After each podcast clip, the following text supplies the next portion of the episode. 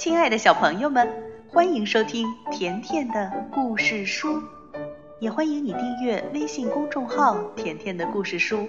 甜妈妈和甜甜每天都会给你讲一个好听的故事。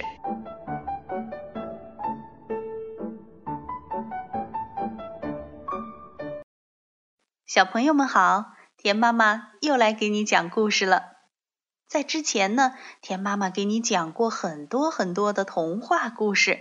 有小朋友留言问田妈妈：“田妈妈，你讲的童话故事为什么都是外国的故事？我们中国有童话故事吗？”那田妈妈告诉你，我们中国当然有童话故事。从今天起呢，田妈妈就会挑选出一些非常非常好听的来自中国各个少数民族的童话故事。今天我们先讲一个关于侗族的故事，故事的名字叫《长发妹》。从前有一座山，山的名字叫陡高山。在陡高山下是侗族人的山寨，在寨子里有一位美丽的少女，她有一头乌黑发亮的头发，大家都叫她长发妹。还从来没有哪个姑娘的头发像长发妹那么长。那她的头发究竟有多长呢？如果她坐在窗前梳头。他的头发就会垂下吊脚楼，一直拖到地上，还要顺着山坡弯弯延延，发梢一直沁到溪水里。小朋友，你们说这头发是不是真够长的？接下来我们要讲的可是过去的事情了。以前呀，在陡高山下。到处都是溪流，可是自从山神发怒收走了水源，所有的溪水池塘都干得见了底，陡高山就变成了一个非常缺水的地方。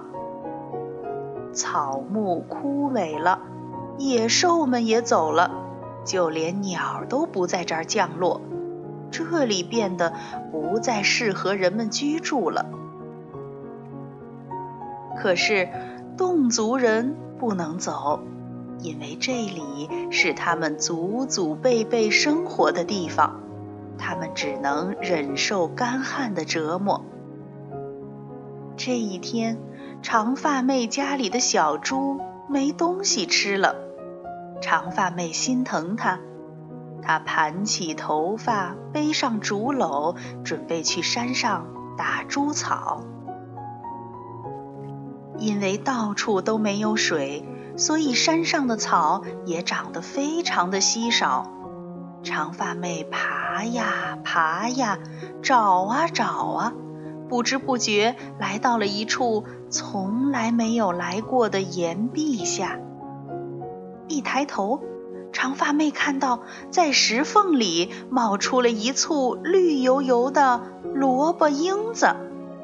长发妹高兴极了，她想，这下她和小猪都能吃到脆嫩的萝卜了。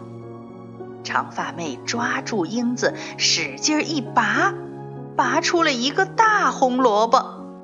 岩壁上还露出了一个圆圆的石窟窿。嚯！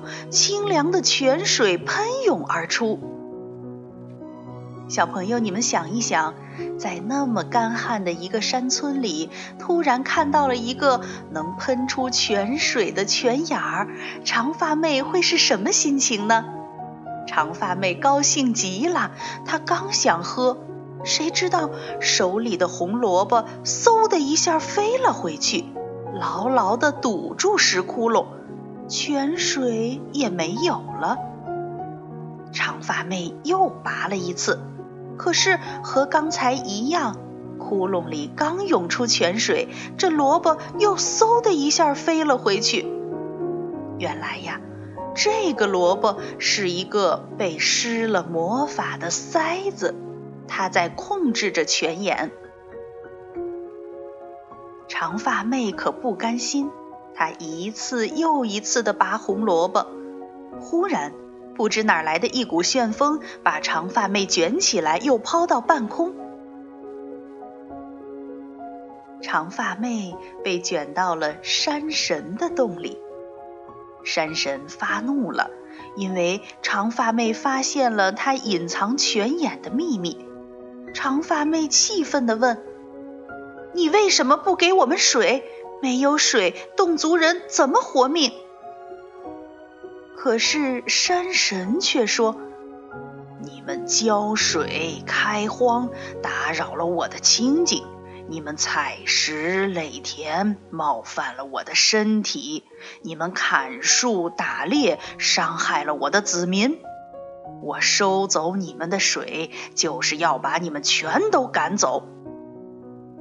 然后山神又对长发妹大声咆哮：“如果你说出泉眼的秘密，我就要你的命！”说完，一阵旋风又把长发妹。卷回到山脚下，回到村子里，长发妹强忍着不开口，她生怕自己一说话就会泄露了泉眼的秘密。其实她好想告诉干渴的乡亲们，山腰上有泉眼。可是长发妹实在是不敢。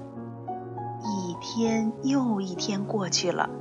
长发妹的长头发失去了光泽，她没精神梳理，任由这些头发越来越憔悴。大家都注意到了长发妹的变化，可是怎么问她都不吭声。一天又一天过去了，长发妹的黑头发竟然变成了一头白发。有一天。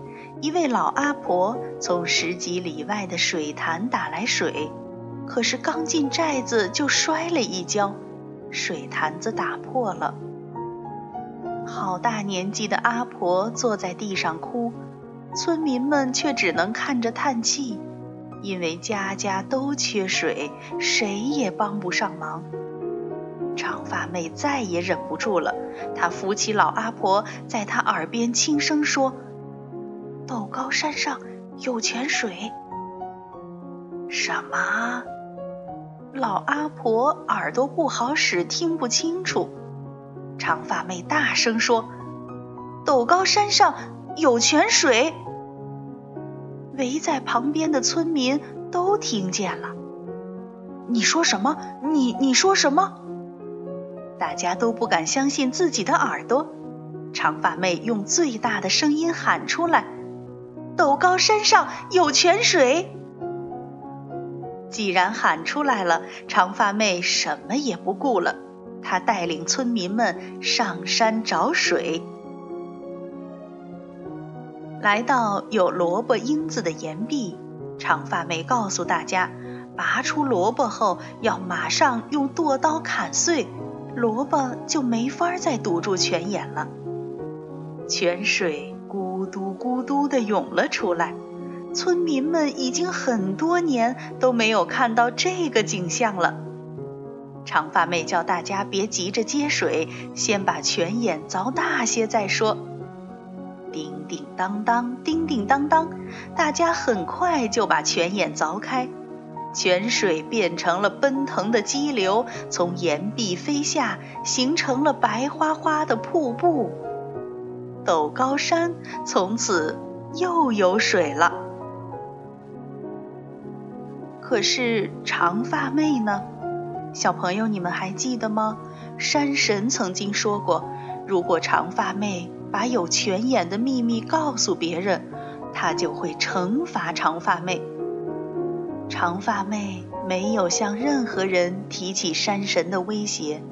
她不再害怕了，一个人悄悄离开大家，来到山神的洞里等待惩罚。山神生气极了，他恶狠狠地说：“让你死太便宜了，我要你站在瀑布下，接受水流冲刷，永生永世在这儿受苦。”长发妹说：“能为大家换来水，怎样的惩罚我都接受。让我回家和亲人告别吧。”山神说。哼！如果明天一早你没有站在瀑布下受罚，我就会杀死全村的人。在这个夜晚，整个侗族山寨都沉浸在欢乐里。草原上燃起了篝火，小伙子们吹起芦笙，姑娘们载歌载舞。长发妹是大家心中的英雄。人人都想和他唱上一曲，跳上一回。不过，长发妹躲开这些热闹，静悄悄地回到吊脚楼。她收拾着自己的东西，把好看的衣服、腰带还有银首饰一样一样打理好，留给好姐妹。长发妹用平日最心爱的梳子，最后一次梳了头发。她梳得很慢很慢，直到把每根长发都梳得服服帖帖。小猪用鼻子蹭了蹭长发妹的脚踝，它好像知道主人就要走了。最后，长发妹把梳子端端正正地摆放在床上。起身出门了，他要在黎明前赶到瀑布下。趁着夜色，长发妹悄悄走路，她不想惊动任何人。当他走到村头的老榕树下时，忽然响起了一个声音：“山门开，山门关，长头发变短，黑头发变白。”长发妹问：“是谁？谁在那里？”茂密的树枝间出现了一位老爷爷的脸。“我是老榕树树神，一直以来我都是侗族山寨的保护神。”哦，树神爷爷，请您继续保佑侗家人好好生活吧。我要走了。不回来了。榕树爷爷突然哈哈大笑起来。长发妹的事情，他一直看在眼里。他说：“长发妹，你是个好孩子，你救人，我来救你。”榕树爷爷打开层层树根，露出了一尊石像。看。我已经雕好了一尊石像，和你一模一样，代替你到瀑布下去受苦。